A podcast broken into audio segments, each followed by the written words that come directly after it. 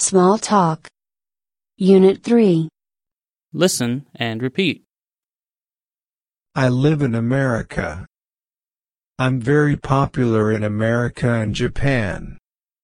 I like curry and rice. I'm good at running. I play baseball in America. Who am I?